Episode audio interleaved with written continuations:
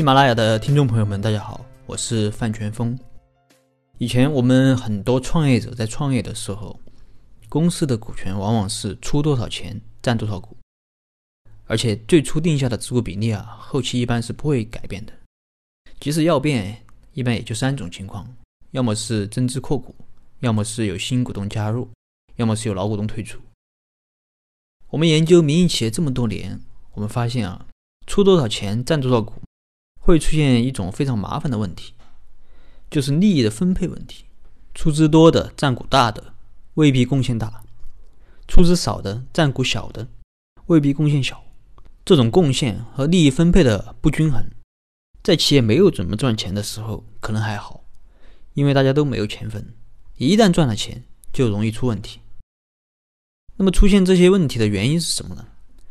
我认为出现这个问题的本质原因。就是忽略了人力的价值。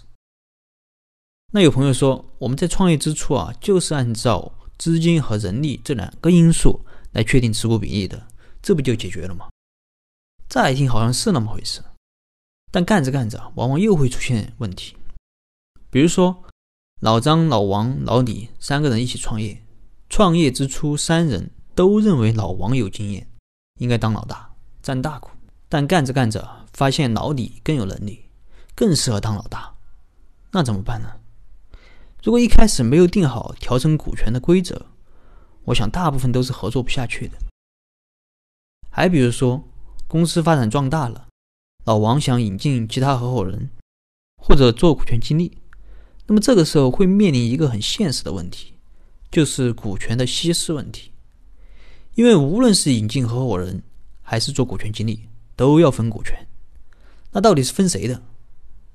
如果老李和老张都同意，还好，反正就是同比例稀释嘛。但也有可能不同意啊，因为这个人啊，可能是老王引进的。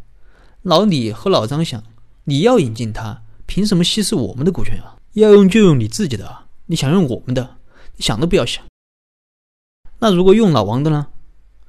老王的股权就算再多，也经不起这样稀释啊。这儿稀释一下，那儿稀释一下。到最后，大家的股份都差不多了，那时候公司又听谁的呢？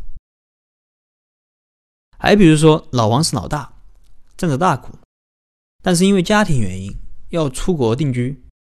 虽然老王口头上说：“哎，出国不影响工作”，但大家心里都明白，这是不可能的。你果不其然，老王出国之后，一年最多三分之一的时间在国内，这时候啊，其他合伙人可能就有意见了。你看。这公司一年到头都是我们在忙，你看老王一天在国外多潇洒，长此以往，肯定心里会有不平衡，心里会有不满，有种自己在给老王打工的感觉。如果这个时候不能调整股权，搞不好就会分家。还有我们前面说过的股权平分、人资倒挂、一股独大等等问题，如果在合作之初没有定好遇到这些问题的处理方式，那么无论是哪一种情况。都可能是致命的。柳传志曾经说过，在苹果还没有成熟的时候，就定好分苹果的规则。而我们的动态股权设计，就是要用确定的规则去分配将来不确定的利益。为企业服务了这么多年，我总结出，动态的股权设计啊，主要包括了四个要素：怎么分股，怎么分工，怎么分利，怎么退出。那么在接下来的节目里，我。会和大家一一分享。好了，今天的分享就到这。如果你有疑问，你可以给我留言或者加我微信，咱们再深入沟通。